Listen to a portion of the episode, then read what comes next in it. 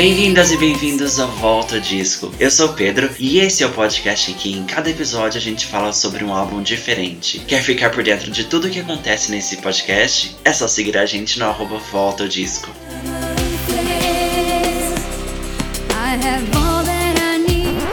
Estamos aqui com mais um episódio de Volta Disco e dessa vez foi muito pedido.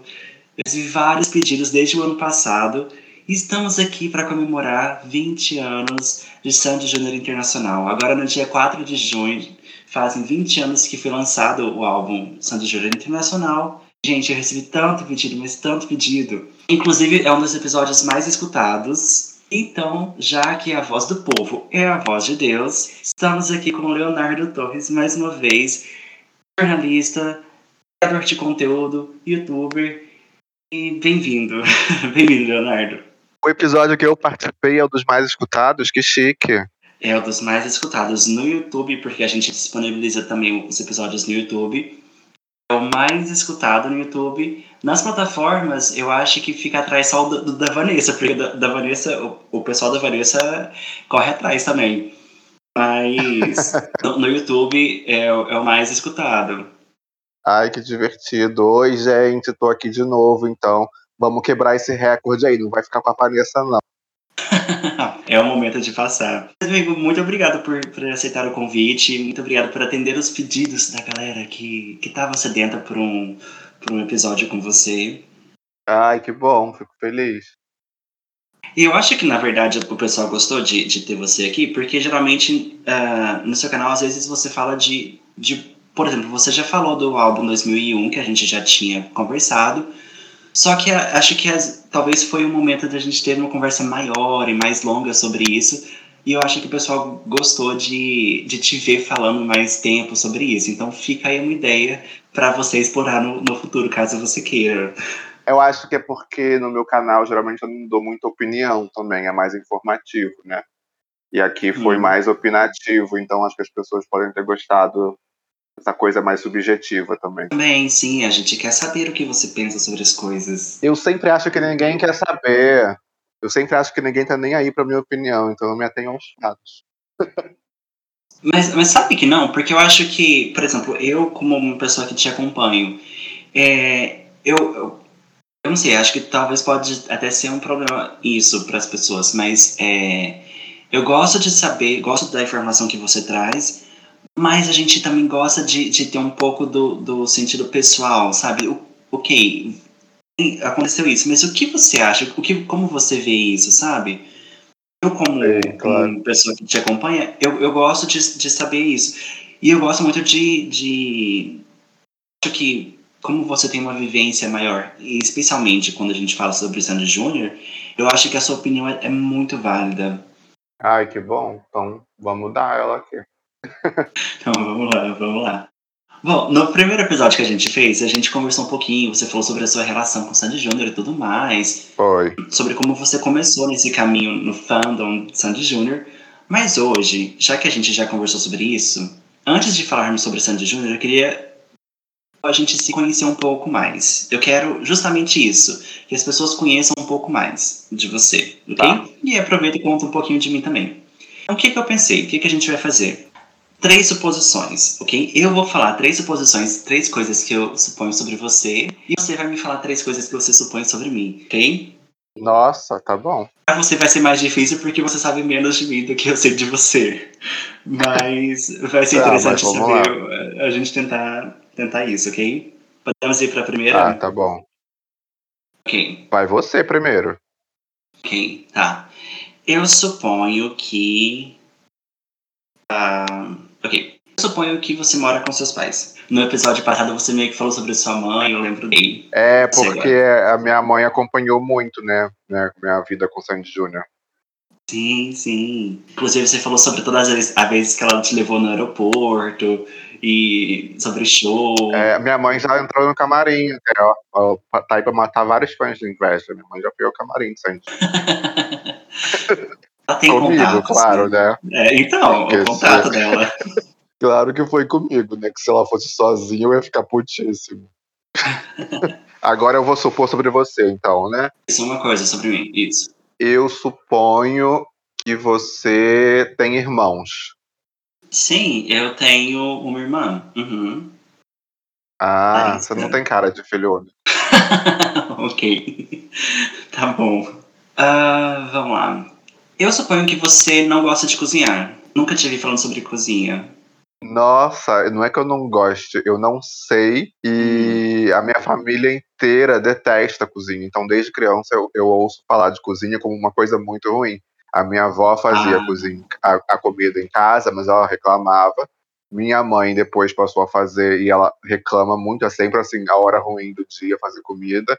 Então eu nunca nem quis me interessar, nem nunca nem quis aprender, porque já falaram muito mal. Aí eu já eu não gosto, mas eu nem sei, não sei mesmo, não sei nada, assim. É até é constrangedor assim. Mas eu não sei nada assim, meu meu conhecimento para em ferver a água. ok. Mas não tem nenhum rolê de cozinhar, assim, pelo menos por obrigação? Ou, ou não é nada, não, nada, então, nada? não, ai, gente, muito constrangedor essa conversa. Eu a gente aqui em casa como a gente não gosta mesmo de comida, de comida não, de cozinhar, a minha mãe a gente pede, a gente pede comida no almoço para entregar e a janta minha mãe cozinha alguma coisa na janta, mas então eu não, não tenho, não tenho, como é que eu posso dizer? Não tenho a necessidade de ir pra cozinha. Hum, ok, Obviamente, eu, eu sei vocês estão pensando super mimado, meu Deus, 30 e poucos anos. Mas é, gente, a realidade é essa. Não vou dizer que não é. Fazer o quê, né? Não, mas eu entendo, porque tem gente que tem super uma paixão por cozinhar e gosta realmente de cozinhar. Eu cozinho por necessidade, assim, porque é, também não, não curto muito. Mas eu super entendo. Não, a, a minha avó paterna, porque eu convivo mais com a minha mãe e a minha avó paterna, né? Mas a minha avó paterna, ela era, tipo, cozinheira mesmo, assim, de, de mão cheia, mas não, não herdei esse interesse, não. A, a minha influência foi materna mesmo, que a gente odeia. É, deixa eu pensar sobre você. É, eu suponho que, que você gosta de Sandy Júnior desde criança. Ah, sim, ok, essa foi, foi fácil.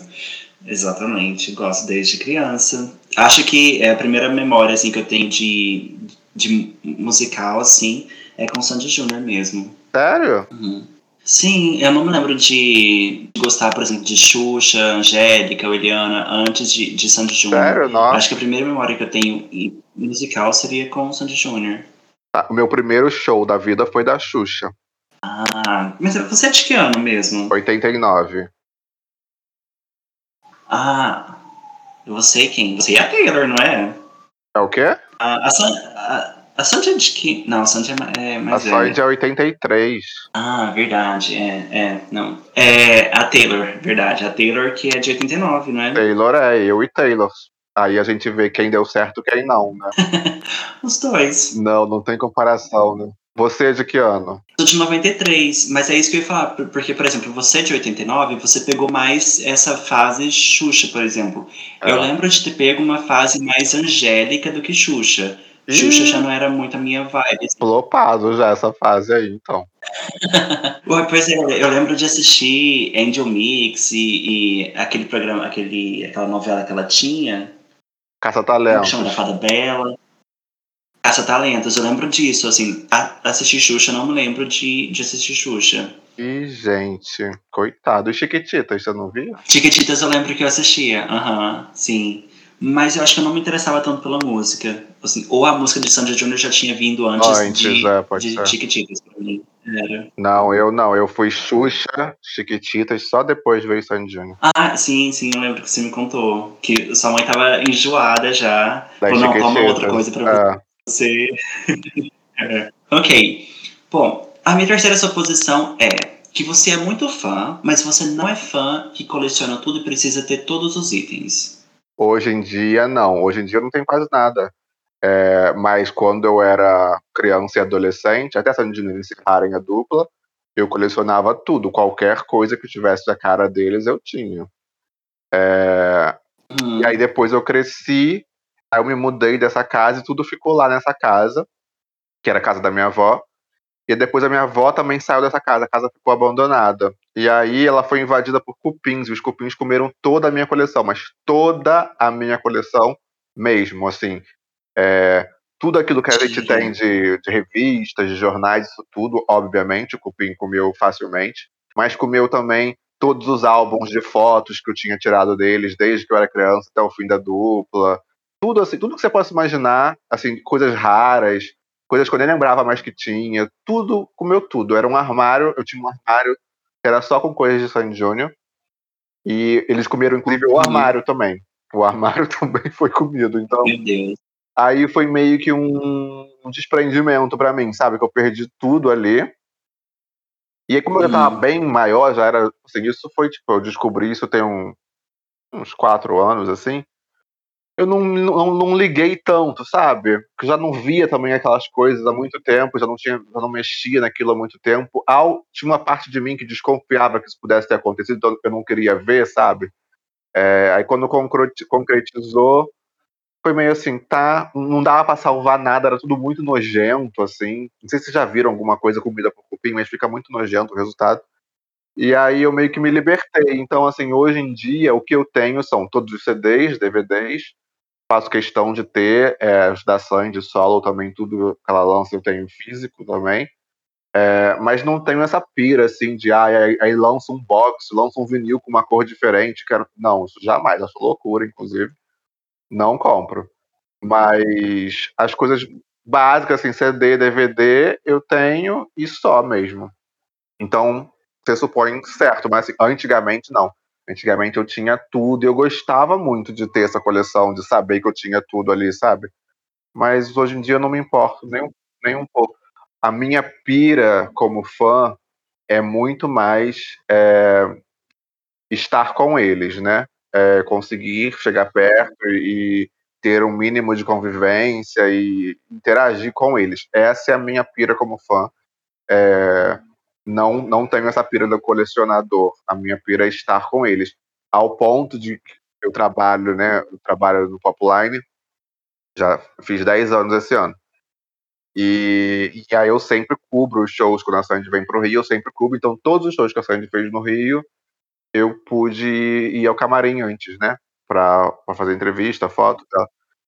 E claro que eu gosto disso, né? Porque eu sou fã.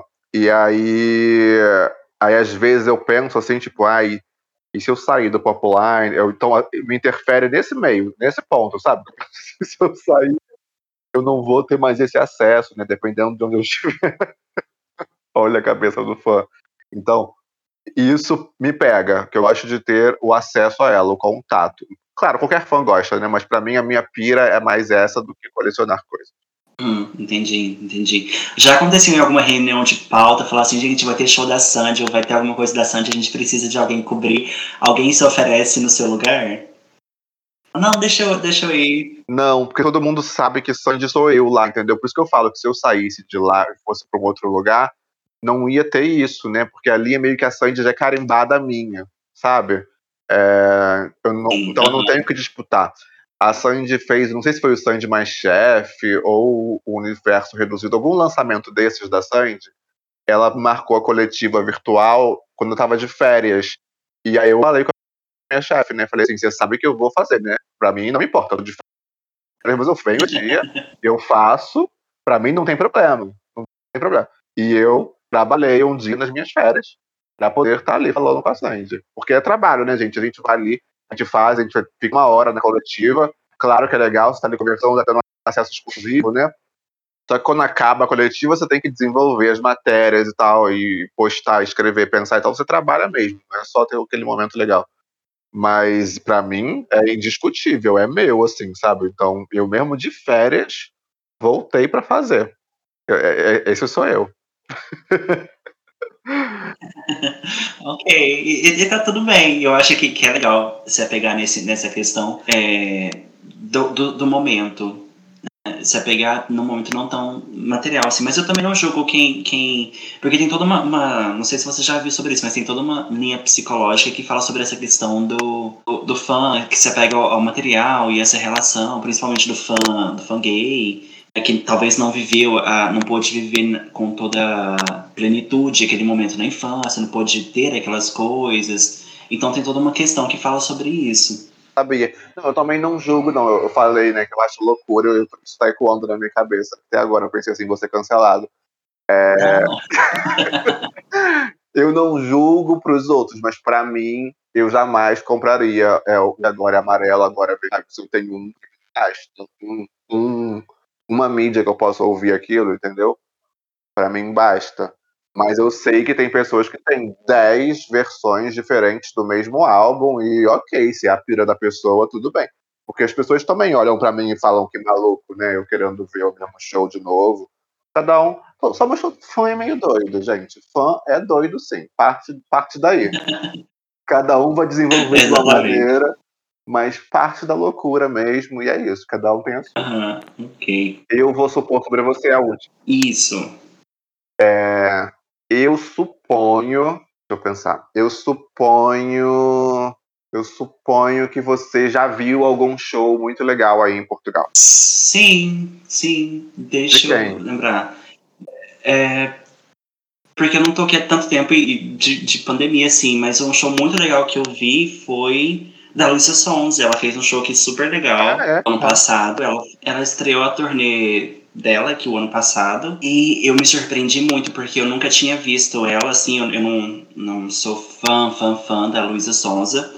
Mas ela me impressionou muito, assim, com a, a simpatia dela, ela é super simpática e dança muito, canta muito. Eu gostei muito do show dela e ela já, ela, assim, foi. O sucesso foi tão grande aqui em Portugal e ela fez dois shows, os dois esgotados, e no dia que ela fez o show, ela já confirmou um show para agora 2022. Então em dezembro Nossa. ela volta para cá pra fazer Caramba. show. Uhum.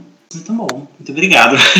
Agora acho que a gente pode entrar em Sandy Júnior, pode ser? Falar da nossa carreira internacional. Vamos. Ok.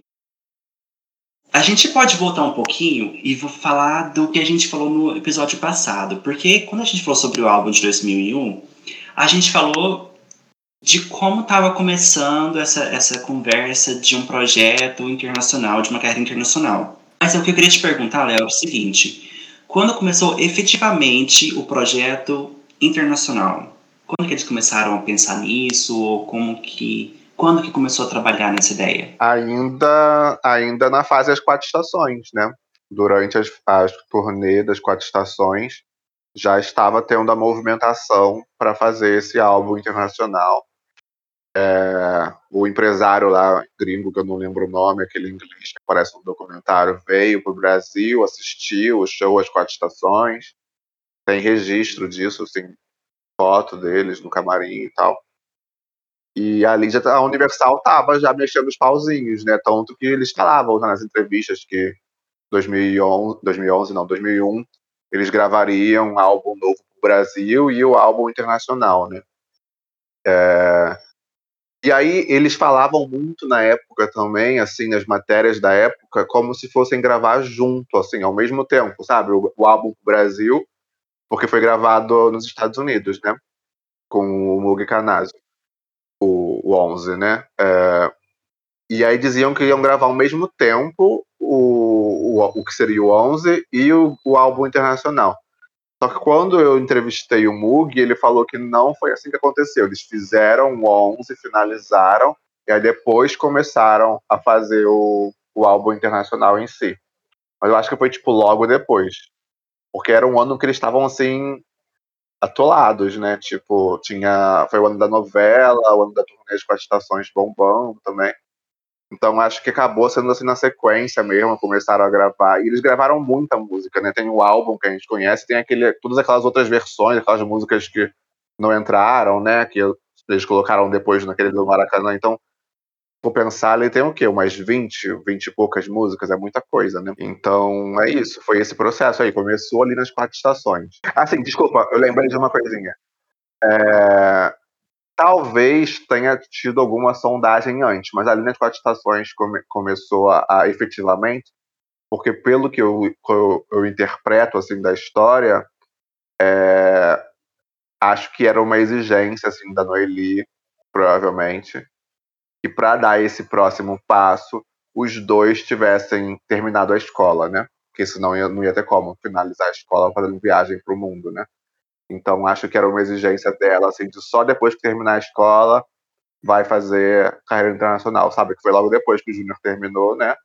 E teve esse momento aí. É porque desde do Era Uma Vez e essa transição para Quatro Estações, a gente viu um movimento, é, uma carreira cada vez mais pop. Foi crescendo, talvez, com caminhando junto com essa ideia de uma carreira internacional depois, então.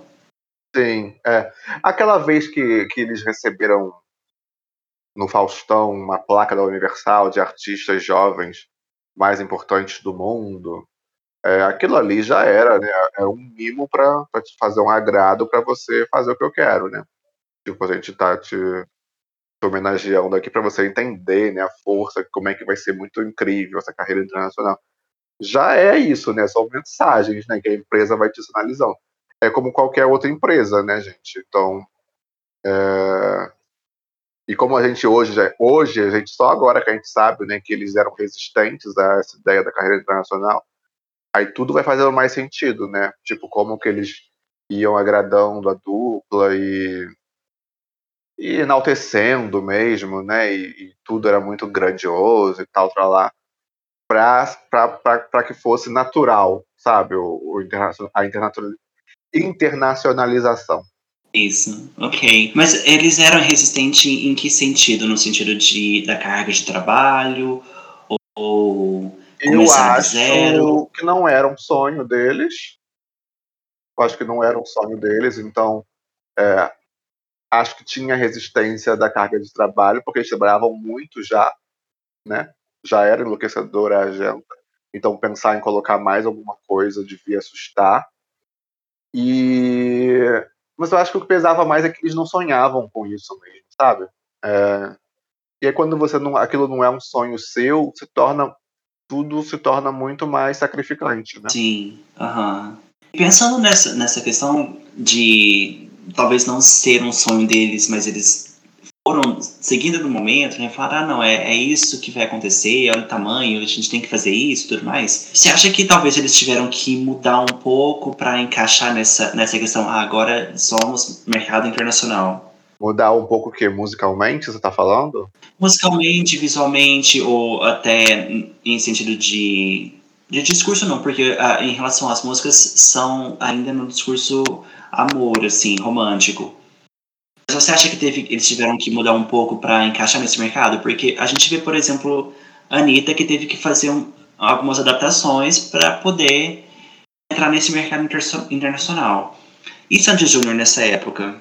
Ah, eu acho que, que teve, mas assim, o, o 11 já vinha tendo essa mudança, né? E a gente não pode esquecer que tudo parecia muito natural, porque eles estavam crescendo, então era natural que mudasse também, né?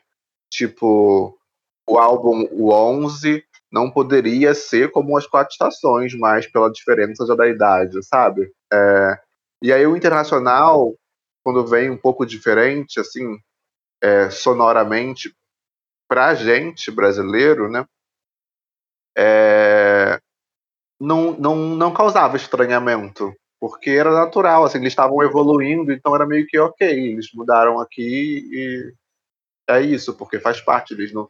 A carreira deles inteira foi de mudança, né? se você for pensar de Maria Chiquinha até o Internacional, teve de um, de um tudo ali no meio, né, então era meio que ok, eles estão crescendo e estão mudando, então assim, quando muda para o interna internacional, é, acho que era uma mudança que aconteceria mesmo que não tivesse o internacional, sabe? Eu não sei, você acha que é uma mudança muito. Eu não sei se, é, realmente se é uma mudança por causa do internacional, mas, por exemplo, se a gente for pensar no, no, no CD internacional, eu acho ele mais leve, assim, menos. É, preocupado ou, tal, ou, talvez assim mais tranquilo de se escutar, mais pop talvez, do que o de 2001. Eu acho que o de 2001 a gente tem é, eu diria que eu acho ele até bem mais pensado do que o, o internacional. Claro que é. De 2001 é superior. Ah, mas por quê? O que, que você vê assim, de diferença entre os dois? Nossa, gente, não tem comparação. Assim, eu sei que as pessoas amam o internacional, mas, gente, o, o CD internacional é super genérico. Super genérico, uhum. não tem uhum. comparação. 2001 é aquele CD que você vai ouvindo e tudo pode ser single ali.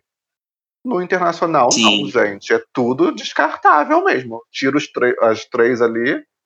Love Never Fails, Words Are Not Enough When You Need Somebody. O resto, gente, tudo descartável, com certeza. Não, não, não, não abro a discussão isso. É um álbum genérico. É um álbum que eu acho que ele é tão, é, tão interessante, tão adorado por brasileiro, por ser diferente, né? Porque é uma sonoridade diferente, é, eles estão cantando em inglês, então é um álbum diferente ali na discografia, então causa um interesse, né? Foi uma, um, um momento, né? No Brasil, isso, o álbum internacional de Sandy Júnior e tal. Então acho que tudo isso em torno, todo o significado do álbum gera é, um afeto, um interesse maior do que o álbum em si. Porque o álbum, as músicas ali, eu acho genérico. Acho genérico, acho. Acho que. Acho que é isso, é um álbum que só funciona pro Brasil mesmo, porque aí é um álbum que é a gente vendo o Sandy Júnior cantando em inglês e é bonitinho, sabe? É... Mas para fora, gente, se a gente for pensar, 2002, o mundo tinha já ali Britney Spears, Christina Aguilera. Olha o que elas estavam fazendo. E olha esse álbum no meio disso, sabe? É, é um álbum que não tem chance nenhuma, gente. Não tem.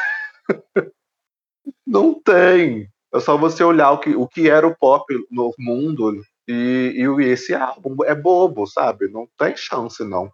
Então eu acho o de 2001 muito superior, sem sombras de dúvidas eu acho o a gente vendo a quantidade de música que eles gravaram, né? É, e depois entraram no Maracanã, naquele CD extra, né? Você vê que estava tendo ali gravando, gravando, gravando, gravando tudo, né? E selecionou ali o que fazia algum sentido. Eu acho que o álbum até ele é coeso, sabe, dentro do que ele se propõe.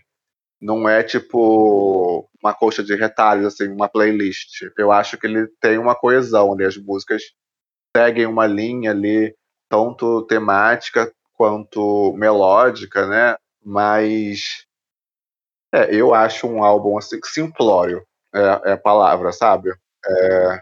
Eu acho, eu não sei se você concorda, mas eu acho também que ele foi lançado na época errada. O som, pela sonoridade, eu acho que ele encaixaria mais 2000, 2001 no máximo. 2002 era o momento que tava, o R&B estava explodindo e música com mais atitude, com mais é, hip hop e tudo mais. Eu acho que a proposta do, do álbum é justamente o que você falou, ele não encaixava com o que estava acontecendo em 2002. Acho que ele ficou um pouco atrasado nesse sentido. É, eu acho que também, pode ser também. É, atrasado com certeza. Eu acho que assim, se essas músicas. É porque assim, a gente é, eu falo, eu sou um pouco 880, né? Mas eu fico tentando dosar. É, porque, claro, assim, se a gente for olhar a ficha técnica, assim, é um monte de gente incrível trabalhando ali, compositores, uhum, produtores, músicos, gente de calibre mesmo. Mas as músicas em si, eu acho elas é, bobas, sabe? Acho que elas. Uhum. Acho mesmo descartáveis, assim. É, eu ouço algumas coisas ali, eu penso que se, que se, fossem cantadas em português. Ah, eu vou falar uma coisa aqui polêmica, talvez nem, não, ah. não, me compreendam. É, mas eu acho algumas músicas ali, se fossem cantadas em português, é, claro que assim, tem uma produção é, okzinha ali, decente, mas se fossem cantadas em português, são músicas que poderiam estar ali no sonho azul, sabe? É, pelo, pelo que tá falando, pelo jeitinho da música. Então eu acho, eu concordo com isso do atrasado. E eu acho que é isso, é um álbum que faz sentido no mercado brasileiro, porque aí aqui era novidade, aqui, no Sandina cantando em inglês, tudo ali era novidade no som, sabe? É, era um som diferente do, da discografia anterior, mas para lançar lá fora, acho que é um álbum e como foi lançado, né? Eu, eu sempre eu acho que foi lançado muito equivocado esse álbum, assim, quando você vê o marketing feito, feito em torno do álbum, né, as matérias de televisão e tal, aqueles teasers que passavam, eles são os maiores do Brasil, não sei o quê, lá, meio que querendo empurrar a goela dentro, sabe? Quando que na verdade as pessoas vão gostar ou não, se gostar da música, não, ninguém quer saber se você é enorme no Brasil, não tá nem aí pro Brasil. É, e, e, eles lotam estádios, e olha só, e as, os vídeos deles, multidão de fãs atrás, não sei o quê. Venderam eles assim como um fenômeno, só que eles chegavam sendo ninguém, né? Eles não eram ninguém lá fora. Então, essa venda deles como fenômeno, achava meio também é, que faziam um trabalho contra eles, sabe? É, acho que seria mais, mais interessante focar ali em estourar a música e aí aquilo, o assunto, né, do ser sucesso no Brasil, lá ia surgir naturalmente, mas isso veio na frente. É, eles são uhum. filhos de um cantor muito famoso no Brasil e eles cantam desde criança. Ah, eu acho, eu acho, eu sempre acho meio constrangedor quando eu vejo isso. É, eu fico assim, gente, estavam querendo empurrar goela dentro. Porque imagina a gente aqui no Brasil, é, e aí vende assim, pra, vende assim pra gente, sabe? Algum artista. Ninguém. Ai, porque é um sucesso incrível é, na Jamaica e cantam desde criança e o pai deles era muito famoso. E a gente quer saber se a música se a gente vai gostar ou não, sabe? É muito, é basicamente isso. Então acho que isso fazia um trabalho que contra, era contra eles, assim, sabe? Ficava fazendo um, eu, eu acho, assim, claro que é muito fácil você analisar depois que já deu, né, que foi, não foi para frente, né, é, fazer uma leitura posterior, durante que, que, que, as pessoas sabem porque tomaram tais decisões. Mas quando eu olho, assim, eu acho, eu acho que é uma sucessão de erros, assim. É, e eu não, eu ouvi hoje o álbum para conversar com você. É, não é um álbum ruim, não, gente. É, não é um álbum assim que que tem músicas que você não suporte, queira pular, sabe? É, é um álbum totalmente ouvível mesmo, mas realmente não, não tem nada ali que salte e fale assim, nossa, que incrível, nossa, realmente. E, e temos que pensar que a música pop, né, é, que dita o mundo até hoje, é americana, né? Então, para chegarem dois brasileiros é, lá fora não fazendo nada além do que já era feito, uhum, sim. eu não vejo por que comprariam essa ideia, sabe? Pensando nisso, o que você mudaria então? Você meio que pontuou várias coisas e eu peguei vários ganchos ali. Mas assim, o que, que você falou? O que, que você falaria? Tipo, ah, se fizesse isso, seria diferente. Ah, se colocasse um pouco de um ritmo brasileiro que mudasse um pouco a sonoridade, ou não sei. Eu acho que, que o álbum. Eu acho, eu ouvindo hoje o álbum, eu achei que algumas músicas têm um quê de bossa, sabe? Tem um, um quê de, de uma bossa ali muito sutil, mas quando você ouve o álbum inteiro, eu acho que isso fica, assim, essa sensação de bossa. É que eu não levarei, que é uma coisa que a Anitta fez agora também, né, com Girl From Rio, né. Eu não faria isso. É... Bosta já foi, né, gente? 40 anos antes. Leve outra coisa. É... Mas também é difícil. Por exemplo, a Anitta tem um funk para levar, e eu acho isso incrível. Sandy Júnior iam levar o quê? Porque eles faziam pop mesmo, e o pop deles era moldado pelo que vinha de fora, né? Então é uma situação meio difícil. É, mas o que eu mudaria é não teria regravações ali no álbum, sabe? Que o álbum é muito cheio de música que já foi usada antes. Eu cortaria, isso não teria. Se não deu certo com o outro, não vai fazer agora com o Sandy coitados. Já não funcionou antes, vai, vai botar eles para fazer. Não, não usaria. É... E eu acho também que como esse empresário era britânico e tal, ficou um, um som assim mais pro lado de lá, né? Um lado mais pop mais inglês assim da época. Eu tentaria me aproximar mais do que era feito nos Estados Unidos mesmo. É, acho que funcionaria melhor. É, eu acho que eu acho que tinha que. É porque também, eu, eu hoje, olhando, eu acho que não tinha como dar certo, não, sabe? É, acho que era. Que era um olho, um olho gordo da Universal mesmo. Olho grande que fala. É, porque eu acho que não tinha muito como dar certo. De verdade, assim. Acho que podia ser, tipo assim, podia ter um hit, assim, estourar um hit, sabe? É... Mas é porque eles não tinham como levar nada novo que estava acontecendo lá fora. É... E eles, eles não, assim, eles são também, eles são que eu falo, eles, eles de 2002, né? É... Eles é, são a antítese do que qualquer pessoa espera de brasileiros, né? É... Então isso também já, já não já não já dá uma quebra do interesse, eu acho, também, sabe? É... Porque brasileiro as pessoas pensam né, em, um, em um povo é, animado, ousado e, e, samba e né tudo é uma coisa mais assim. E temos a Sandy, né, gente, que não tem nada a ver com nada disso. É... E o Júnior, que eu acho até que podia ter, assim, mas ficava muito mais na sombra daquela época, né? É, no internacional, quero dizer. Então. Eu, eu não consigo dizer assim, ah, se fizesse isso aqui, eu acho que daria certo. Eu acho, na verdade, que não tinha muito como dar certo, não, sabe? Eles falam que era um projeto assim de três, três quatro anos para começar a ter os resultados. Isso eu concordo, que não ia ser num álbum e duas músicas que ia acontecer. Mas eu também acho que não ia ser com essas músicas.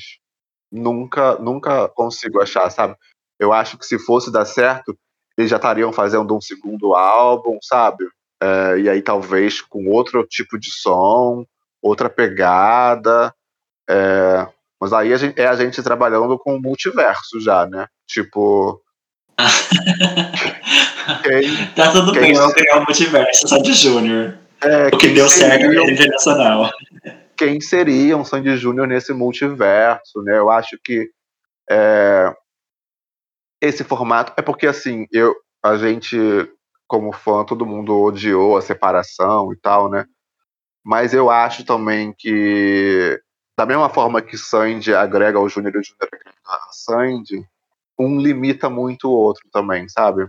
É, é, e para essa exportação, eu acho que um limitava muito o outro, assim, que eu consigo ver caminhos para eles individualmente, sabe? Mas eu, eu, eu tenho a desconfiança, inclusive, que a Universal queria inter, interna, internacionalizar a Sandy, não Sandy Júnior. Tenho isso para mim. Acha?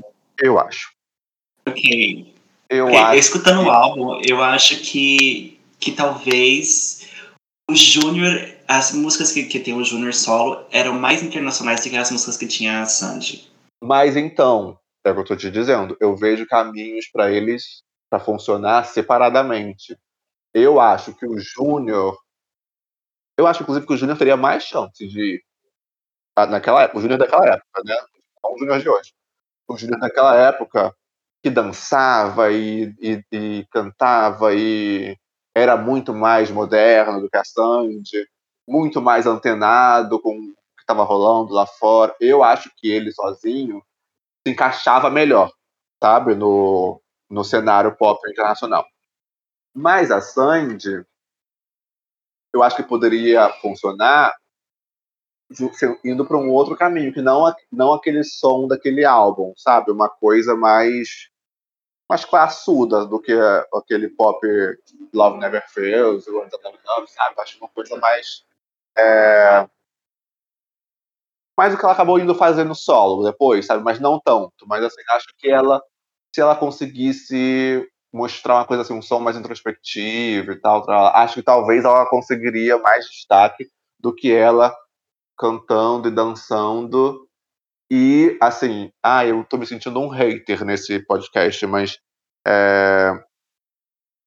Mas é porque, assim, gente, a gente não pode esquecer que o mundo tinha Britney e tinha Christina nessa época. Então, a Sandy eu amo. Ah, eu amo a Sandy, para mim não tem ninguém acima dela, é a, é maior voz para mim, é a pessoa que, que, me fascina. Mas em termos de produto para o mercado internacional, tá muito abaixo de Britney e Christina, no, no combo, sabe? No combo mesmo, de, de você vender. Então, acho, acho difícil funcionar. Então, para ela funcionar lá fora naquela época, acho que teria que ser uma coisa por outro caminho, uma coisa mais mais fina mesmo, mais classe, assim. E o Júnior podia ir nesse caminho pop, vamos dançar Justin Timberlake, sabe? Acho que ele poderia. Ele é gato, tava no auge da beleza na época. É, acho que ele acho que ele tinha mais chance do que Sandy Júnior, sabe? Mas eu acho que o Universal queria uhum. a Sandy. Eu tenho muito essa okay, sensação. Okay. Uma coisa que a gente estava falando aqui, você falou sobre as coisas que você faria diferente. Uma coisa que eu faria diferente, que você falou do olho, do olho gordo, né, do olho grande, a questão de lançar para tantos países, tantos mercados ao mesmo tempo. Eu acho que se começasse América Latina, um país ali na Europa e outro, e aos poucos, eu acho que teria tido um pouco mais de segurança no projeto e daria um, uma longevidade. É, pode ser. Pode ser também. Eu acho que tinha muito isso de, desse olho grande, assim. Uma confiança, que isso eu acho legal. A Universal confiava muito no, no produto Sandy Júnior, né? É, mas era tipo assim, eles são imensos aqui e vamos impor para o mundo eles. Era muito impositivo a, a abordagem. É, acho sim que talvez se fosse aos poucos, né, conquistando territórios, assim, talvez fizesse mais sentido, não sei. Eu acho, é, foi tudo meio. Por isso que eu falo que é muito legal pro brasileiro, né? É um álbum muito legal pro Brasil, né? É, porque era tipo assim, pra que que vai gravar em francês? Me diz. Não tem porquê, amor. Os franceses vão ouvir inglês, se for bom, eles ouvem inglês mesmo. E aí, se fizer sucesso, você grava em francês, para agradar o público. Mas você não tem público nenhum para fazer francês. Umas coisas assim, sabe, que era era para mostrar, né? Eles estão gravando em três idiomas e estão rodando num. Era muito, era muito escalafobético tudo, assim, né? É, e eles indo ali, né? Indo no fluxo, né? Sendo levados para aquela loucura.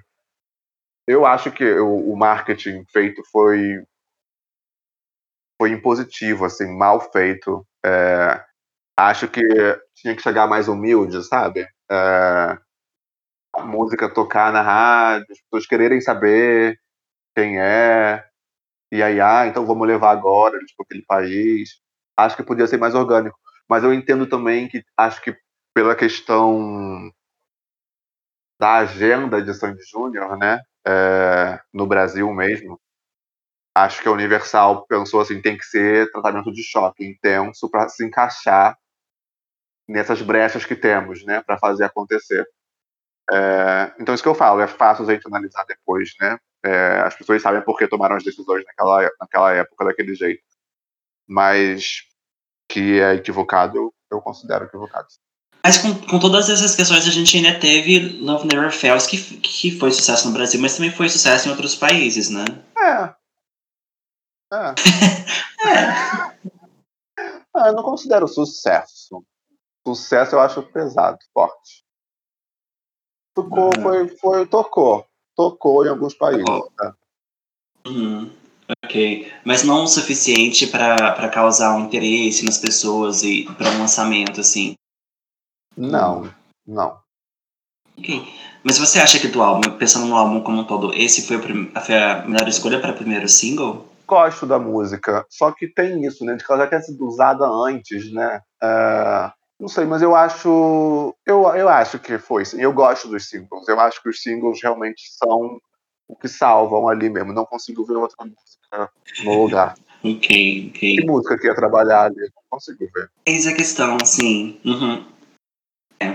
Bom, a gente pode falar isso um pouquinho depois quando a gente entrar no álbum. Cara, eu, eu, eu ouvi hoje o álbum é, e aí o super-herói é faixa bônus, né, no Brasil. Eu acho o super-herói Eu nem lembrava que era desse álbum, sabe? Aí eu fiquei assim, caraca, é o que perdurou. o que venceu o tempo foi o super-herói, sabe? É, então, eu acho sim, eu acho que é um, é um álbum genérico, assim. É, não chama atenção. Você ouvindo o álbum, não tem músicas que te saltam assim e chamam atenção, sabe? É, eu acho que os, os, singles escolhidos realmente são os que tinham mais destaque, mas é, coincidentemente são duas músicas que já haviam sido usadas antes, sabe, por outros artistas. Então, acho problemático isso. Porque imagina algum artista gringo sendo lançado no Brasil cantando uma música que a gente já conhece na voz de outra pessoa. É esquisitíssimo, né? Tipo, não, né? E tudo bem que o Love Never Fails não, não foi sucesso na voz da outra mulher, então acho que as pessoas nem conheciam. Mas ainda assim me causa um desconforto. Mas a Words and Not foi, tipo, top 5 lá na, no Reino Unido, sabe? Então não é uma música para você usar de novo. Uhum. Ou talvez a intenção era pegar, tipo, as pessoas que já curtiam a, a música no original e, e levar pra, pra Sandy Júnior. Não, pelo amor de Deus. Você quer ser popstar ou quer ser um, um cantor de cover no YouTube? Porque aí é isso. É, aham, uh -huh, ok. É. Ok, Léo, a gente pode falar então um pouquinho como que é, acabou esse rolê internacional. Porque a gente viu no documentário e eles falam sobre a. Que foi um sucesso, que foi um sucesso no que, no que foi proposto, mas que eles acabaram desistindo porque a carga de trabalho estava muito grande. Mas como que aconteceu isso? Como que você vê esse final de, de Era Internacional? Foi abrupto mesmo, né? É... E eles demoraram muito a admitir que tinham encerrado, então eles desconversavam nas entrevistas, diziam que estavam dando uma pausa para fazer o próximo álbum daqui, é, para fazer o filme, né? Então estamos dando uma pausa, a gente vai retomar, blefando, né? Total. É, e ninguém imaginava nada disso, né? De que eles não queriam, que tinha então ficou, perdurou essa narrativa do fracasso, né? Porque foi, não, não, não, não vingou, fracassou, né? É... E eu, eu entendo, assim, que se você olhar o ano de 2002, que é o ano que eles estavam fazendo essas viagens promocionais, eles tinham um seriado ainda, né? É eles tinham. O Júnior tinha acabado de, de, se formar na escola, a Sandy já, tava, já tinha se formado no ano anterior e tinha feito novela, então já vinha dessa carga pesada. Aí eles, em 2002, estavam fazendo a turnê de estádio, gravando o seriado, rodando o mundo nas viagens promocionais, que aparentemente eram exaustivas, porque eles faziam várias faziam países no mesmo dia, às vezes, na Europa, né? Tipo, bate-volta. Eles... Imagina, tipo, é cansativo. Seja que eles vão de trem, seja que eles vão de avião, é cansativo você tá viajando o tempo inteiro assim. É... Aí volta pro Brasil, show, final de semana, grava roteiro de, de seriado, grava que eu falo, memoriza né, as falas, vai para lá, vai pro Rio de Janeiro gravar. Então, assim, eu acho que acho que deve ter dado tipo um, um burnout, assim, sabe? É... E, e, a carreira internacional estava no meio daquele momento ali. Porque foi o momento que eles encerraram também o seriado, né? Que não precisava ter encerrado, porque era um sucesso ainda. É...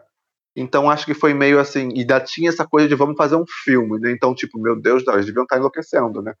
Então acho que era tipo. Vamos parar, vamos parar tudo que dá pra parar. E aí cortou internacional, cortou seriado, e aí eu acho que deve ter sido uma, um período em que Sandy Júnior deixaram muito executivo puto, né? Porque muita gente deixou de ganhar dinheiro ali. Né? Tipo, a Universal investiu uma fortuna na carreira internacional para eles de repente falarem assim, não quero mais, cansei. Então, claro que a Universal deve ter odiado, né? Deve ter, assim, visto é, o prejuízo ainda, porque foi um prejuízo, gente. Retorno que não uhum. deu. Mas você acha que foi 100% vontade deles? Ou talvez a Universal falou assim: ah, tá bom, obrigado, a gente fica só no Brasil mesmo? Não, acho que foi 100% deles, sim. A Universal não ia querer, porque desde o início a Universal falava que era um projeto de três anos. Então eles não iam querer encerrar com menos de um ano. Não tinha porquê encerrar com menos de um ano. É, era jogar dinheiro fora mesmo.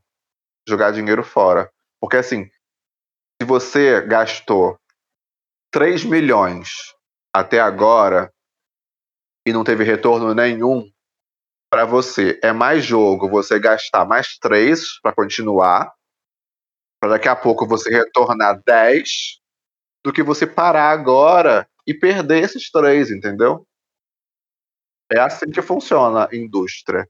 Então. Leonardo também é finanças. Investimentos. Então, era, foi tipo um prejuízo imenso. Eles deram um prejuízo imenso. Totalmente. É, é, firmes, né? Porque eu sinto, quando eu falo que eles acabam enrolando nas entrevistas, eu sinto que esse discurso era apenas pra gente, público, né?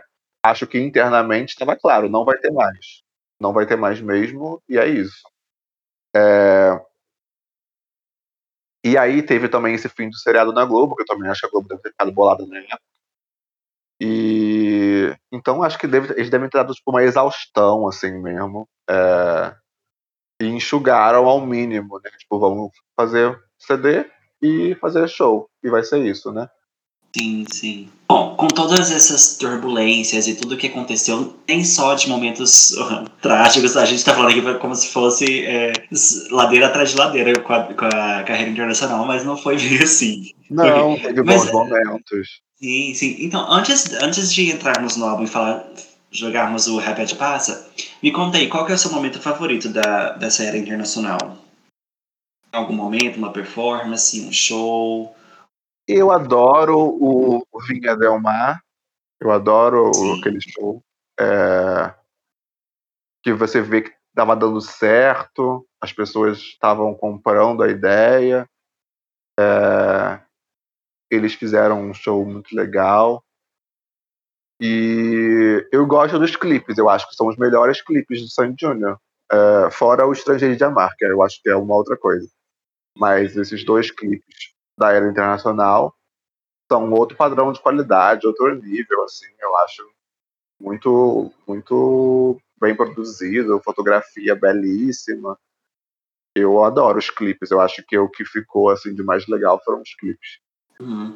Eu acho que para mim o que marcou muito foram os clipes, como você falou, pela produção, são lindíssimos, mas também a, a apresentação no Criança Esperança, de Love Never Fails acho que eu sempre lembro é, dessa performance como se fosse assim, o supra-sumo do que é o pop, sabe? Mas qual? Que teve mais de uma. Ah, que ela tá de saia. Saia preta e a blusinha rosa, roxa, assim, né? Isso, essa. É, essa performance é muito legal também. Mas aí, gente, nem considero internacional, né? Criança Esperança, pelo amor de Deus. Não, não, sim, sim, mas é nessa era, nesse momento internacional. Porque de performance internacional, assim, de, de outros países, é um pouco difícil de achar. A gente acha, tipo, uma ou outra, trechos, às vezes é. aparece do nada, uns trechos. Mas, assim, de performance a gente quase não vê nada. Então, eu lembro que essa do, do Criança Esperança me marcou muito essa, como, o que estava acontecendo nessa era para eles, sabe? Sim, assim, pro Brasil, por isso que eu falo, pro Brasil é muito legal, porque era Sandy Júnior, que o Brasil conhecia desde criança, inter, internacionalizando, cantando em inglês, uma outra estética, ali, uma outra aparência, essa, esse look da Sandy no Criança Esperança, tipo, inédito, assim, nunca ela tinha se apresentado com uma roupa desse jeito. É, então acho que isso tudo pro público brasileiro funcionava. Só que aí não pode ser carreira internacional para brasileiro. Né? É. Uhum. Ok, ok. Agora acho que a gente pode entrar no álbum. Então, para quem está chegando pela primeira vez, a gente tem um jogo aqui que se chama Repete ou Passa, em que a gente vai rapidinho falando sobre as faixas do álbum, dizendo se a gente repete elas ou se passa. O Léo meio que deu umas indicações assim do que, que salva para ele, mas a gente vai ver se, se é realmente verdade, ok? Bora lá, Léo. Vamos, mas olha só, eu falei, para mim o álbum é perfeitamente escutável, não é um álbum que eu pulo as faixas. Hum. Só que eu acho genérico, sabe? Tipo, meio que de, de elevador, assim. Ok, aham, uh -huh, entendi. Mas a gente pode entrar e discutir um pouquinho nas faixas, ok? Bom, a primeira faixa é o single do Love Never Fails. E aí, o que, que você acha dessa? Eu gosto, eu gosto muito dela. É, acho que tem uma coisa meio. Acho que tem uma coisa meio afetiva também, né? De que foi a primeira vez que a gente ouviu eles cantando no internacional e tal, e conquistou, e foi um momento. Eu lembro do lançamento do clipe no Fantástico, e as pessoas comentando na internet da sombra dela, que era verde e amarelo, uma homenagem, sabe? Tudo eram detalhes, assim, todo mundo se pegando no detalhe. Então foi um momento, assim. Então eu gosto muito da música. Acho que ela ela funciona também nos shows até hoje, assim, né? Até hoje é ótimo, né? Hum, sim. Eu também repito, e o que você falou é super verdade. O clipe dessa música é muito lindo, é muito lindo. De, de Love Never Fails também, mas eu acho que esse tem, tem um, um quê a mais ali, talvez por essa, essa pegada que você falou, que eles estão mais sexy e então foi uma pegada um pouco diferente, realmente. E eu amo essa música. Eu, é uma das minhas favoritas, eu acho que desse álbum, assim, é, sobressai os singles mesmo. Bom, agora a gente vai na, no, no, desafio, que, que são já as músicas mais dentro do álbum. Que a próxima música é Right Thing to Do. E aí, o que, que, você acha? Passo, da gente, passo, com certeza. Uhum. Eu também faço. E essa música, não sei se você, se você tem essa percepção, mas me parece música de filme adolescente, da Disney, alguma coisa assim, sabe? Parece, parece mesmo. Talvez, tipo... se tivessem usado, podia ter funcionado. Podia, ia estar tá ganhando uns royalties aí da, da é. música até hoje. Mas não rolou. Tem cara mesmo. Uhum. E depois a próxima, When You Need Somebody. There's a eu adoro o Anime Somebody.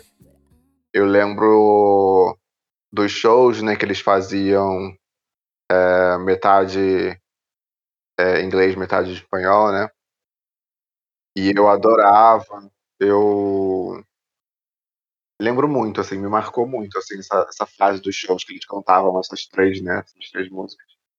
E eu adoro essa música, eu gosto. É, esse álbum, ele é legalzinho, mas acho que é legalzinho pra gente brasileiro, né? É... eu gosto dessa música, eu repito, com certeza. Eu não lembro se eu te perguntei na última vez, mas você tava no show do Maracanã? Ou não? Meu amor, me respeita, né? Eu fui no camarim no Maracanã pela primeira vez. Mentira! Eu não lembrava se, se, você me falou disso na última vez. Eu fui no camarim no Maracanã. Foi a primeira vez que eu abracei Sandy Júnior foi no Maracanã. Gente. Começou, assim, só no Maracanã, né? É, mas pra mim não tinha a menor importância, né? Eu só fui entender isso muito depois. É, uhum. Porque eu tinha 13 anos.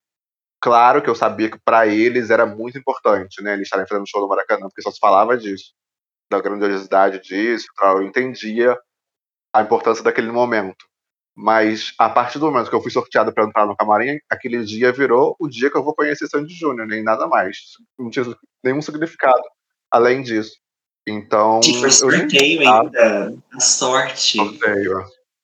Então eu não. Não nem aí se era Maracanã, se fosse o barzinho da esquina, qualquer lugar, pra mim tava valendo, sabe?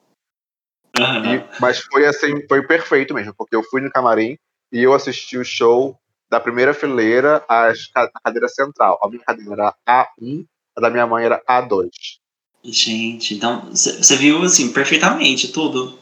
Perfeitamente. É, quando eu comprei Parece o ingresso, ai, muito, muito mal, né? Assim, se você, eu, eu sei porque eu sei que eu sou eu, né? Aí eu sei a hora que tem que pausar e tudo. Não, não, não tem um close na minha cara, não. E mas quando a gente comprou o ingresso, na época era por telefone que comprava, na Ticketmaster. E aí a mulher falou: é, vocês estão pegando os melhores lugares de todo o estádio. Nunca, nunca esqueci isso. Gente, capaz que vocês foram os primeiros a comprar. Foi, fomos os primeiros a comprar. O que aconteceu no dia? Curiosidades de Sandy Júnior. Eles, essa turnê, eles anunciaram as datas do início do ano. Então todo mundo sabia que dia 12 de outubro, desde o início do ano, sabia que dia 12 de outubro, Sandy Júnior faria um show no Maracanã. E aí anunciaram também quando seria a abertura das vendas, né? E aí vendia tanto na bilheteria quanto pelo telefone e pela internet. Estava começando a venda pela internet, mas na época ninguém confiava em comprar nada pela internet. Sim. Então uhum. era telefone, o negócio era o telefone. E aí no dia era tipo assim, vamos começar meio-dia, algo assim, tinha um horário definido, sabe, para começar. E aí, quando deu, tipo, 11 horas, uma hora antes, rolou é, a informação, não sei se postaram no site oficial, alguma coisa assim, é, que ia atrasar o horário do início da venda, sabe? Tipo, se deu algum problema técnico e vai começar tal hora, mudaram a hora. Teve uma coisa assim, que eu não lembro como que essa informação chegou, não sei se foi no site oficial, em qual lugar que foi, mas rolou assim que todo mundo tava sabendo. Tipo, você adiou a hora do início, sabe? Só que eu, né, sempre, sempre atento. E eu já tinha falado, mãe, se vai abrir meio-dia, a gente começa a ligar já 11h30. Porque você ligava, aí você tinha que apertar vários botões igual hoje, a gente vai falando com a máquina, né? Até cair no atendente, você apertava várias coisas. Aí tocava, e aí falava, quando a mulher atender, a gente já fica com a mulher no telefone e vai enrolando, para já ser os primeiros. Aí liguei, aí ligamos uma vez, aí, aí falou assim, ah, casou, tralá, tralá, não vai ser tal hora. Desliguei, eu desligava e já ligava de novo, na mesma hora. Tava no gancho e tirava, e, e discava. E ligava de novo, aí a mulher falava assim, ah, ser tal hora, tal hora. ah, obrigado, então tá, daqui a pouco eu ligo. Fazendo maluco, entendeu? Para quando começar, já tá ali. E aí tem uma hora que eu falei assim, mãe, liga você agora, porque eu acho que já, eu caí com a mesma pessoa de novo, alguma coisa assim aconteceu. Aí ficou chata a situação, sabe? Aí eu falei, mãe, liga você, porque a mulher já me reconheceu. Aí minha mãe ligou, era tipo assim, 10 para meio-dia, alguma coisa assim. E inicialmente ia abrir tipo meio-dia, né? Aí minha mãe ligou 10 para meio-dia, aí o tempo que ela ficou ali na máquina, que tocou musiquinha, chegou no atendente, ela falou, quero comprar ingresso para Sandy Júnior, a pessoa falou assim, qual setor? E aí era tipo assim, era antes de meio-dia. Era tipo assim, 5 para meio-dia, sabe? E o Brasil inteiro esperando para começar a comprar uma da tarde, por exemplo. Então ninguém tava ligando nessa hora. E aí, aí a mãe falou assim: meu filho falou que ele quer a premium, que é a mais pra frente. É, a, é a, lá na frente, ele quer ficar lá na frente, minha filha. Aí a mulher falou assim: é a premium. É, então vocês vão ficar aqui. Que nessa época a gente não escolhia a cadeira, né? eles, eles botavam o melhor que tinha no momento. Olha como que vintage isso, né? A gente não escolhia. E aí, aí a mulher falou: então, é, selecionando aqui para vocês, Premium, A1 e A2 são os melhores lugares de todo o estádio. Vocês são as primeiras pessoas que estão comprando ingresso para o show. E aí eu fiquei nas nuvens, porque o meu sonho era conseguir comprar a primeira fileira, né? E eu nunca tinha conseguido é, era difícil comprar ingresso para qualquer, qualquer show, que dirá a primeira fileira, né? Era difícil você conseguir comprar o ingresso naquela época, porque esgotava muito rápido. E eu não acreditava, fiquei nas nuvens, né? Que eu ia, ia ver o show da primeira fileira. E aí, quando chegou outubro, eu ainda fui sorteado pro camarim. Então virou, tipo, o dia mais feliz da minha vida, sem sombra de dúvida. Até hoje eu acho que é esse dia. Acho que, acho que nenhum dia barrou, não. Não, mas tudo aconteceu, na verdade, tudo encaixando perfeitamente para acontecer, porque do Maracanã inteiro, você ser a primeira pessoa a ligar para comprar o ingresso, eu não sei o que, que é, era para acontecer. A 1 um e a 2. Muito Sim. doido, né? Eu tô, aham, uh -huh, eu tô passado aqui. Meu Deus. Mas é também porque eu já tinha tido várias experiências frustradas antes de outros shows, sabe? É, quando eles fizeram as quatro estações no Rio, eles faziam aquelas temporadas, no caso dos shows, né? E aí, quando anunciava os shows, já tinha esgotado. Quando anunciava na televisão, já tinha esgotado, porque já tinha aberto antes, as vendas não ligavam para comprar e falavam assim: ah, já não tem mais. Eles estão negociando o show extra, assim, tá ligando todos os dias para tentar, para saber quando quer ter o show extra, para ir lá comprar o show extra. E aí o show extra não era sentado, era em pé, sabe? Para caber mais gente. É, aí quando eles fizeram essa, essa turnê de 2002 é, em casa de espetáculo também, também foi difícil. Aí minha mãe foi lá comprar, mas aí a gente conseguiu já mais para trás, assim. Aí eu não lembro se era tipo por dinheiro, né? Porque era caro lá na frente, ou se foi o que conseguiu mesmo. Eu lembro que também a gente não conseguiu, tipo, no primeiro, eles fizeram o primeiro final de semana e a gente não conseguiu. A gente só conseguiu pro segundo final de semana, sabe? É, então eu tinha tido várias experiências frustradas antes, então com essa vez do Maracanã eu tava muito ligado, assim. Tinha que, tinha que sair na frente, então acho que isso que foi o segredo. Sim, não é só sorte, é dedicação. É, claro, mas eu sempre digo isso, gente. Ah, eu, eu, eu, eu tenho muita sorte com o Sandy Júnior. Eu acho que, inclusive, que toda a sorte da minha vida é concentrada em Sandy Júnior. Porque em outros aspectos eu não tenho, não. Mas, mas nunca foi só sorte, realmente. Porque eu sempre estava agindo, sabe? Então, quando a sorte chegava, ela estava ali já na cara do gol para conseguir também. Sim. Uhum. E tá aí, gente, entrevistando o Sandy hoje em dia. Ai, graças a Deus. Amém. Amigo, então, ok, uh, onde a gente estava, when you need somebody, when you need somebody, Isso. você repete, eu também repito. Eu amo esse clima mais acústico, praiano, que você tinha falado, meio bossa, talvez. Não, não tanto essa música aqui, mas tem, tem essa pegada assim mais tem. lounge, mais tranquila. Ok? E a próxima música é Don't Say You Love Me. O que, que você acha dessa? Eu repito, essa é a minha música favorita no álbum, sabia? É, hoje em dia, né? É, hoje em dia, assim, tipo, adulto, né? É, eu adoro essa música porque tem aquele agudinho da Sandy. Eu amo é, quando a Sandy solta a voz. É, eu adoro essa música. Acho ela assim é, exagerada, né, dramática. É, eu gosto, mas assim, é o que eu falei. Não, não, não tenho a menor condição de usar essa música como single para se lançar em lugar nenhum. Mas eu, eu como ouvinte, é minha favorita. Eu repito. Okay, eu também repito e eu coloquei aqui, na verdade, que ela, eu acho que ela poderia ter sido single no Brasil. Eu acho que funcionaria aqui, talvez. Ah, no Brasil, sim. Ah, mas no é, Brasil, o Sandy Júnior, qualquer não, coisa é... funcionava. ok.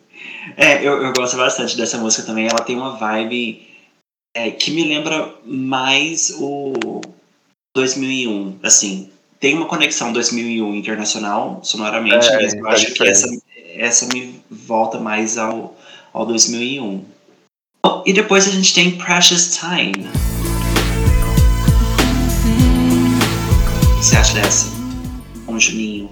Pensando. É... Ah, eu passo, eu passo. Hum. Okay. Essa daqui eu repito, porque eu, eu gosto das músicas do, da Janeiro aqui no, no Internacional, e eu acho que funcionaria se fosse num projeto júnior solo, sabe? Júnior meio pop masculino anos 2000, sabe? Não tanto 2002, Sim, assim, falei, eu 2000, acho 2001. É porque o Júnior não tem interesse né, em ser esse cantor pop e tal, é, performático e tal.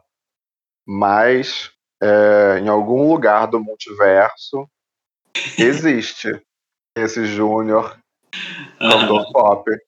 E eu tenho certeza que ele é um sucesso, um fenômeno.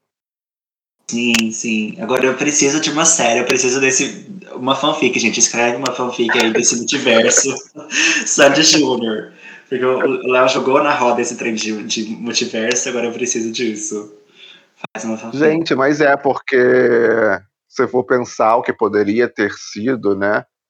É, é porque assim a gente vendo esse resultado, né? O produto final, assim. Porque se for pensar que esse mesmo Júnior é o que em 2003 produz o álbum Identidade, aí já é um balde de água fria, né? Porque não tem nada a ver mais, já mudou totalmente, entendeu?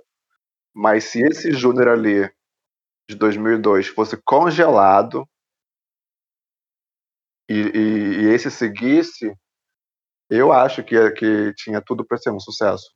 Júnior cantando, dançando, rebolando, brasileiro rebolando, ele não ia ter para Rick Martin, ia ser um sucesso. Uhum, uhum. É, mas eu acho também que talvez muito o que, o que tenha de, de Júnior aqui seja uma coisa que foi pensado para que ele fizesse esse papel, sabe? É, assim, eu acho de... esse álbum, eu acho que não tem nada a ver com eles. Pensando, sempre tentando analisar o que eles estavam fazendo, quando eles compunham, né, quando produzia. Se você for pensar tanto é um álbum que está ali entre o 2001 e o Identidade, né? É um álbum que não tem nada a ver com eles, quem eles eram, o que, que eles gostavam. Não tem mais. Não tem mesmo. Enfim, é internacional. Ok. E a próxima música? Vamos lá de Must Be Magic. O que você acha dessa?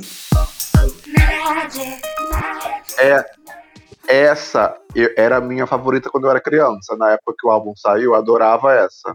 Faz sentido. Porque eu acho que ela tem uma. Acho que ela tem uma coisa assim que, que conquista a criança, né? Uma coisa meio Katy Perry, assim, infantil. É... Hoje eu acho ela bobona. Eu pulo. Passo. Eu também. Acho que combina muito, talvez, nesse rolê que a gente falou de, de música Disney, de trilha sonora, talvez. Das menininhas, é, não sei, fazendo compras, alguma coisa assim. Mas, fora disso, não é uma coisa que, que eu escutaria, assim. É, é muito assim, tá tocando, não incomoda, sabe? Mas não é, não é tipo assim, não incomoda, você ouve, ok. Mas não é uma coisa assim, ai que vontade de ouvir Be Magic. e depois, com We've Only Just Begun. Gosto, eu repito, eu gosto dessa música eu lembro de algum clipe do seriado, assim, eles cantando essa música no fim do seriado. Eu achava. Eu, sobre o meu olhar de criança, né, eu achava essa música assim meio adultona, sabe? É, a postura deles cantando assim, eu achava assim, nossa, que adultos?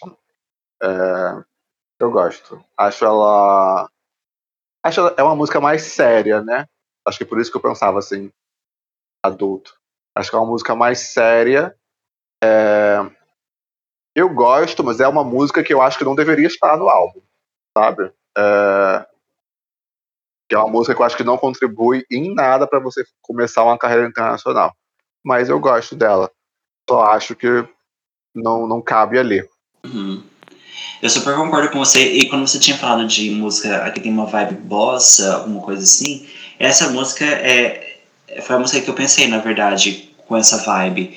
Eu, eu, eu, repito porque eu gosto muito dessa vibe, dessa coisa meio, meio bossa e tudo mais. Eu nem lembrava dessa música na verdade, mas é uma música que não venderia de, de maneira alguma no mercado teen internacional. Não, não faz sentido ali nesse, nesse ponto. Mas eu repito. Depois, nego, com the Don't Run Away With My Heart. O que, que você acha dessa?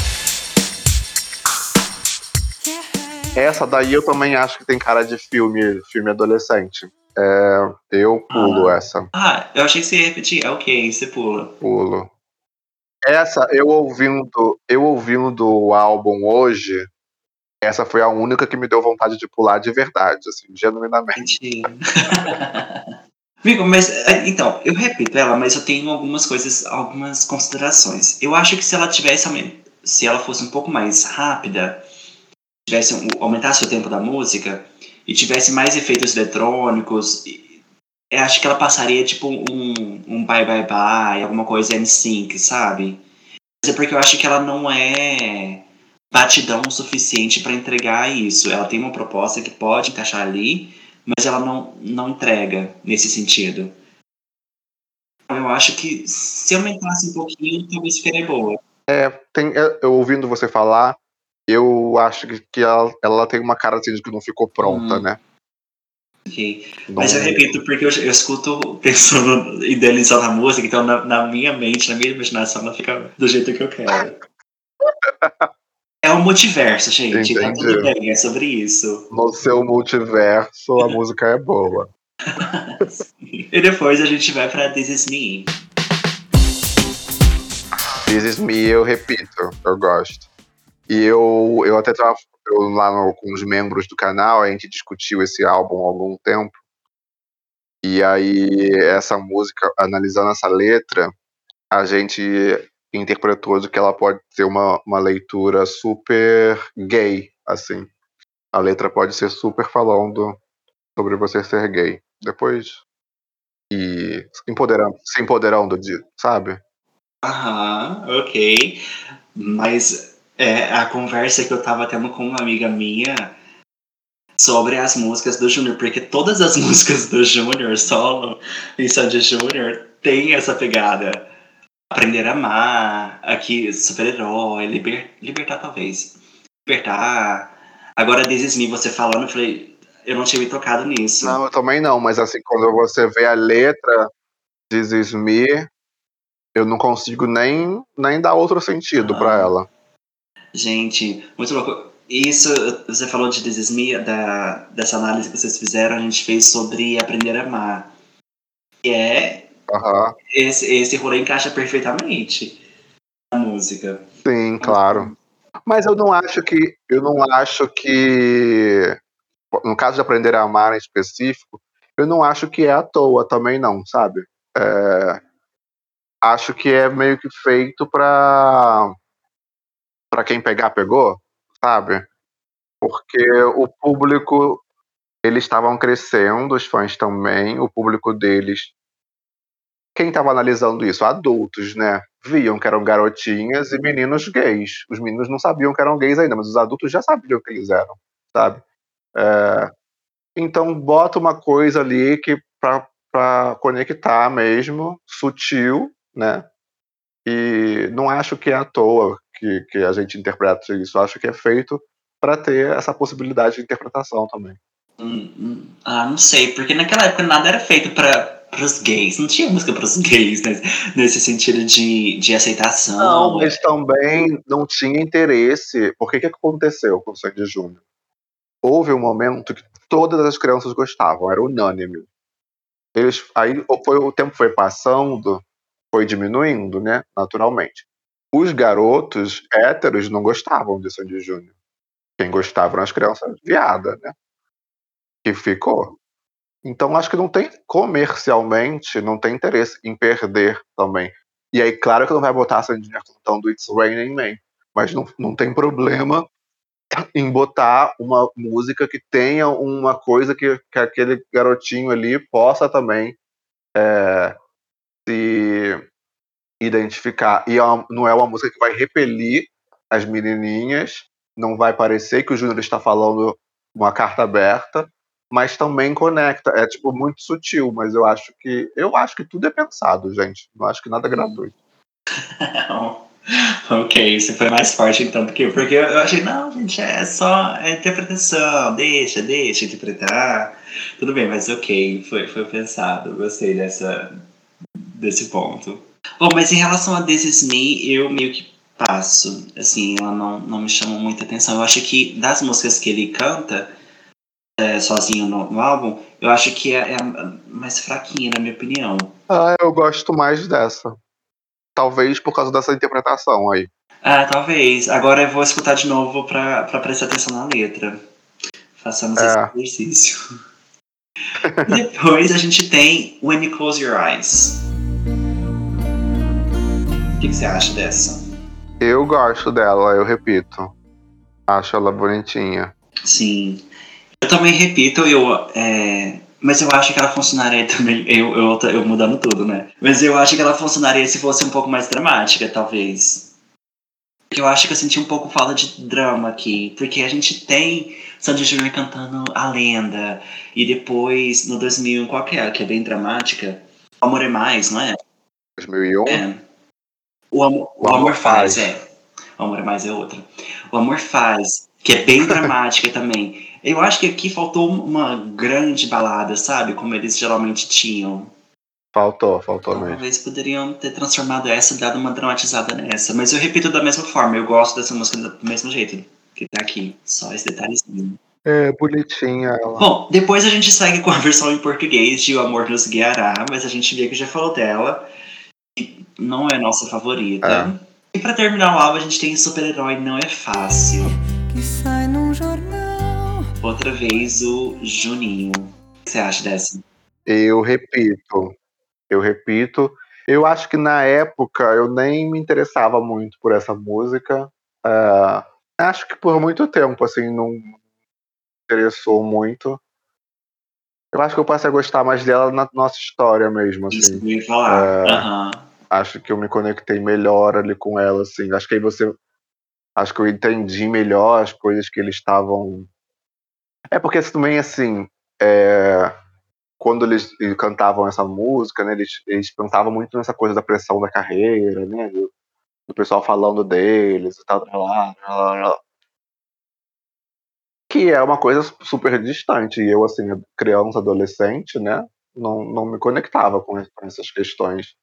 É, e depois, quando você cresce, você vai entendendo algumas coisas que aquela pessoa passou quando tinha sua idade, assim, né? É, e aí eu acho que aí vai fazendo mais sentido mesmo. Então, hoje eu gosto mais do que eu gostava no passado, eu repito. Sim, eu também repito e super concordo com o que você, com o que você disse. Que ela veio fazer mais sentido para mim só na, nossa história e depois do documentário que a gente vê toda a situação é, sobre o, o Júnior acho que faz mais sentido ainda porque realmente não é não foi fácil para ele coitado e eu acho que das músicas solo dele eu acho que essa é a que eu mais a que eu mais gosto eu acho que é mais a que eu mais identifico uma história dele ali sabe é, ele, ele se super se identifica com essa música mesmo. Ok, e chegamos ao fim desse, desse álbum. Ok, amigo, aí fica a pergunta. Pensando no álbum como um todo, você volta o disco, o, o álbum internacional? É um álbum que você pega para ouvir direto ou, ou não? Deixa guardado? Deixo guardado, não pego para ouvir direto, gente.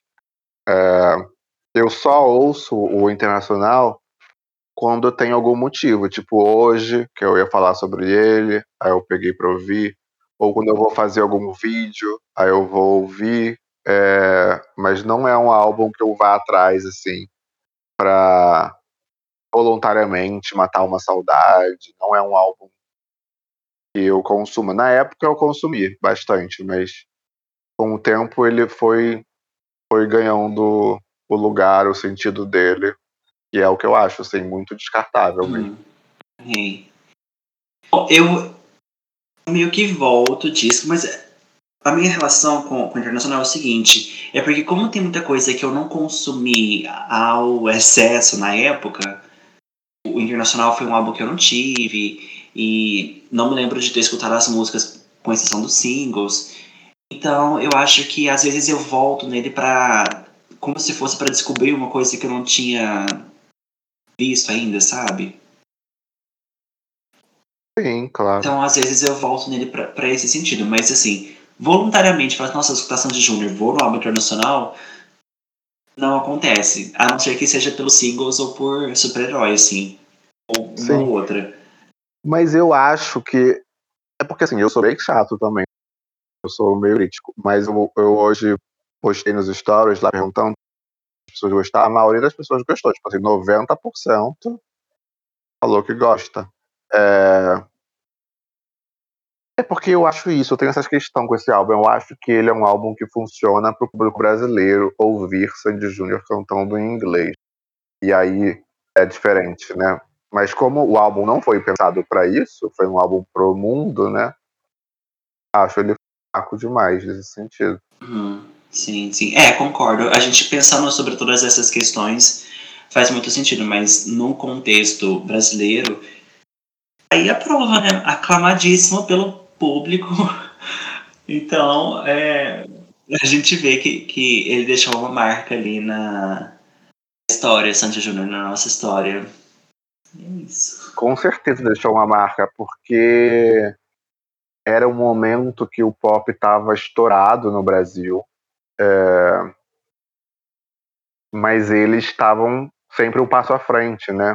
Então eles estavam fazendo internacional, já o pessoal estava estourando aqui, eles já estavam tentando outra coisa. Aí o pessoal estava lançando, tipo, o Rude estava lançando a série Rê, Tony Jr. estava on Love Never Fails, sabe? Então, é, isso dava para eles um valorizava eles internamente. Domesticamente, isso foi muito importante para eles. Inclusive, acho que foi, a, foi, o ano que eles fizeram a turnê de estádio, né? É, o cachê devia estar caro. Acho que tudo isso para eles valorizou muito no Brasil, eles estarem dando esse passo internacional. Então foi muito marcante, muito importante também para para reafirmar, né? Porque quando eu li nessa época tava tipo Ruge, KLB, Vanessa, devia ter Pepe e Neném também, Kylie Key, já também eu acho. É... Um monte de gente. Podia ser fácil eles virarem mais um ali naquele, naquele saco, né? Mas eu acho que eles sempre conseguiam se firmar, tipo assim, nós já estávamos aqui antes, quando vocês chegaram, meus queridos, já estávamos fazendo. Então, eles sempre estavam muito mais muito grandiosos, muito mais do que os outros, né? Então, sei lá, é, o Ruge podia estar no topo das paradas com Ragatanga, mas quem fazia turnê de estádio era Sandy Júnior, né? É, sei lá, aquela equipe podia estar na boca do tocando nas rádios, todo mundo podia estar querendo falar Baba Baby e tal, mas quem tinha programa todo domingo era eles. Aí o pessoal, tá, vamos, o pessoal, ai, fez um sucesso aqui, então vai fazer um show ali na, na Argentina, não sei o quê. E eles estavam rodando Europa, México e lançando músicas em francês, então eles sempre conseguiam se diferenciar. Então por isso que eu acho que esse álbum tem uma importância para o público brasileiro, é tão querido e foi muito importante para eles como assertiva, sabe, de quem somos nós e qual é o nosso valor mas isso, isso tudo é, nacionalmente. Falou tudo. mas você falou, de, você falou do, do mercado brasileiro. Eu acho que também que eles tiveram um papel muito importante em estabelecer para essa nova geração que é possível você cruzar o oceano. Então, é, porque a gente teve grandes nomes que fizeram, é, levaram a música brasileira para fora, mas desse momento, anos 90, 2000, para cá, eles foram um marco assim de que, ok, vamos lá, fizemos e, e, é possível essa possibilidade. Tanto que na época você falou de Kelly Key e Ruge, Ruge meio que ia tentar uma coisa internacional, Kelly Key chegou a lançar um, um álbum em espanhol. Então, assim, eu acho que eles influenciaram a, a, os artistas brasileiros nesse sentido de que é uma possibilidade e, a, e até hoje eu acho, porque se a gente pensa no mercado brasileiro e jogar o mercado brasileiro, não que ah, hoje eles são a influência, porque a gente vê que a Anitta tá levando muito mais essa onda de ir para fora e, e influenciando as, outros, as outras pessoas nesse sentido. Mas eu acho que talvez a Anitta deu uma olhada para trás e viu, ah, ok, o que Sandy Júnior fez? Como que foi isso? O que, que eu tenho que fazer diferente? Sabe? bebeu um pouco dessa fonte de quem já tinha tentado esse caminho antes. É, pode ser. Mas assim, eu acho que a Anitta fez muito diferente, né? Muito diferente mesmo. Acho que ela. Eu acho que ela, ela assumiu mais o controle do negócio, assim, né? Então, é, ali no início da interna internacionalização, então eu entendia melhor. Acho que e também tem toda uma diferença de que ela queria muito isso e eles não queriam, né? Acho que isso é, é faz muita diferença, assim. É, a minha sensação, o internacional é tudo muito bonito, né? É, as performances deles são bonitas, figurino, cabelo, as fotos, tudo muito bonito. Mas a minha sensação é de que os Sandy só estavam indo ali fazendo o que mandavam, sabe? É, faz isso aqui agora, faz isso aqui, canta essa música aqui, grava isso aqui, sabe? Como se eles estivessem só é, atendendo a, a, pedidos mesmo, né, da, da Universal, assim. E essa, essa sensação eu já tinha antes de saber do que eles falaram no documentário, assim. eu sentia como se eles tivessem. É, eu achava, né? Como se fosse meio que marionete, assim, eles naquele momento, sabe? É, hoje eu já nem acho que era meio que marionete, eu acho que era meio eles só fazendo o que queriam, porque eles não tinham vontade nenhuma de fazer nada específico naquilo ali, sabe? É, acho que talvez eles estivessem mais pensando no próximo álbum português, mais nessa pilha, Júnior querendo produzir já, né, e fazer outras coisas. Acho que isso gerava mais interesse do que ah, o que, que a gente quer aqui nessa carreira internacional, sabe? Então acho que eles faziam o que mandavam e aí ficou assim muito superficial. A, a minha sensação com um produto final assim é muito superficial. Acho que falta alma, falta alma nas músicas, falta falta alma nas performances. Eu acho assim que era tudo meio ok. Tem que fazer, vamos fazer, sabe?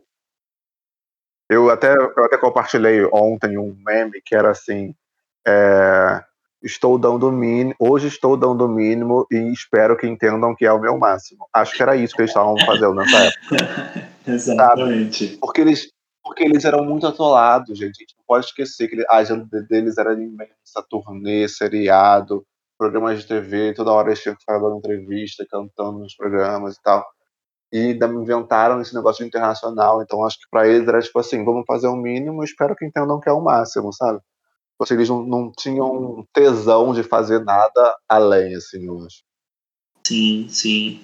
Lembrando que quanto maior o artista é, maior é o controle que a indústria tem sobre ele. Então, só o fato de eles pararem com, com o projeto internacional, decidirem voltar a carreira pelo Brasil e parar o seriado e tudo mais, foi como você falou antes, foi um grande movimento de, de rebeldia, entre aspas, mas rebeldia contra esse sistema que só empurrava, empurrava eles a fazer uma coisa. É, ainda, ainda iam fazer o filme, né? Tipo, que foi a última grande coisa, assim, né? Último, a última grande aposta, assim, é, escala alfabética, porque tudo deles era escala alfabético, né?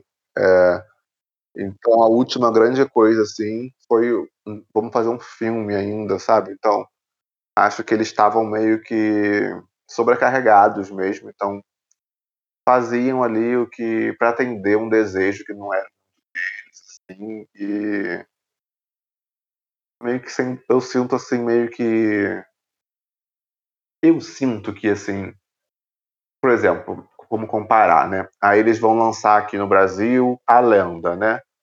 E aí eu sinto que eles querem muito que aquela música aconteça, né? Eles acreditam que a música tem um potencial é, e que vai tocar muito, e que, que, né? Acho que eu sentia essa vontade de dar certo, sabe? É, e ali no internacional eu sinto muito eles assim, tanto fez como tanto faz. Vamos lá, se der certo, deu. Se não der certo, a gente volta também. Aqui a gente já tem, sabe? Eu acho que eles estavam meio assim, não, não tinha muito fogo. No, como é que se fala? Negócio nos olhos, como as pessoas falam. Nos olhos, uhum. é, é, acho que não tinha, sabe? Acho que eles estavam meio assim, cumprindo um protocolo é, para não desagradar a gravadora, né? não ser do contra, assim. Acho que já tinham resistido muito tempo. Então, era isso, assim, vamos, se, se for, se der certo, deu, se não der também, tudo bem. E aí eu acho que isso também, eu acho que, sei lá, eu acho que transparece no álbum, sabe? Porque eu acho que é um álbum meio que sem alma. Mesmo. Sim, aham. Uh -huh. É um álbum que não necessariamente precisava de, de ser Sandy Júnior cantando, podia ser qualquer artista pop, assim. É, exato. Entendo, entendo. Bom, mas temos aí essa lembrança da, como você falou mesmo, marcou muito para o público brasileiro. E temos essa lembrança de Sandy Júnior Internacional, Love Never Fails, os singles que a gente teve, os clipes e, e tudo mais que ficou, que deixou ainda, pelo menos na memória, a gente ainda tem uma, uma memória boa sobre, sobre essa era. É isso, Léo. Eu, eu queria muito te agradecer por ter vindo aqui de novo. Eu sempre gostei muito de falar com você na primeira vez. Acho que hoje também foi super legal, porque já te conhecia de antes, então acho que fluiu super bem. Muito obrigado por ter vindo. só lembrando, para quem não te conhece, vamos fingir que as pessoas que estão escutando não te conhecem. Onde que elas podem te encontrar no seu Instagram ou no YouTube? É, obrigado também você por me convidar de novo. É, quem não me conhece, eu tenho um canal no YouTube onde eu falo de Sandy Júnior toda semana, tem novo. Se chama Fala Leonardo. No Instagram também, meu arroba é Fala Leonardo. É, que mais? Ah, eu tenho um livro também que eu escrevi. Eu, em 2019, eu fui a todos os shows da dupla, né? Rodei o Brasil. E aí eu escrevi um diário dessas viagens, então tá tudo lá. Então acho que é isso, basicamente, sobre Sandy Júnior. Vocês me encontram nesses lugares. E é isso, vão lá assistir os vídeos dele porque são completos. E saiu entrevista esses dias com a menina do. do ai, do Desperdiçou. Desperdiçou. Aham. Uhum. A pessoa tem Ela beijou o Júnior né? três vezes. Aham. Uhum. Todo mundo, a população brasileira querendo ser essa menina. É. Eu amei, eu amei. Bom, Léo, muito obrigado então. Então a gente fica por aqui, pessoal. A gente se encontra no próximo episódio do Volta Disco. Até mais.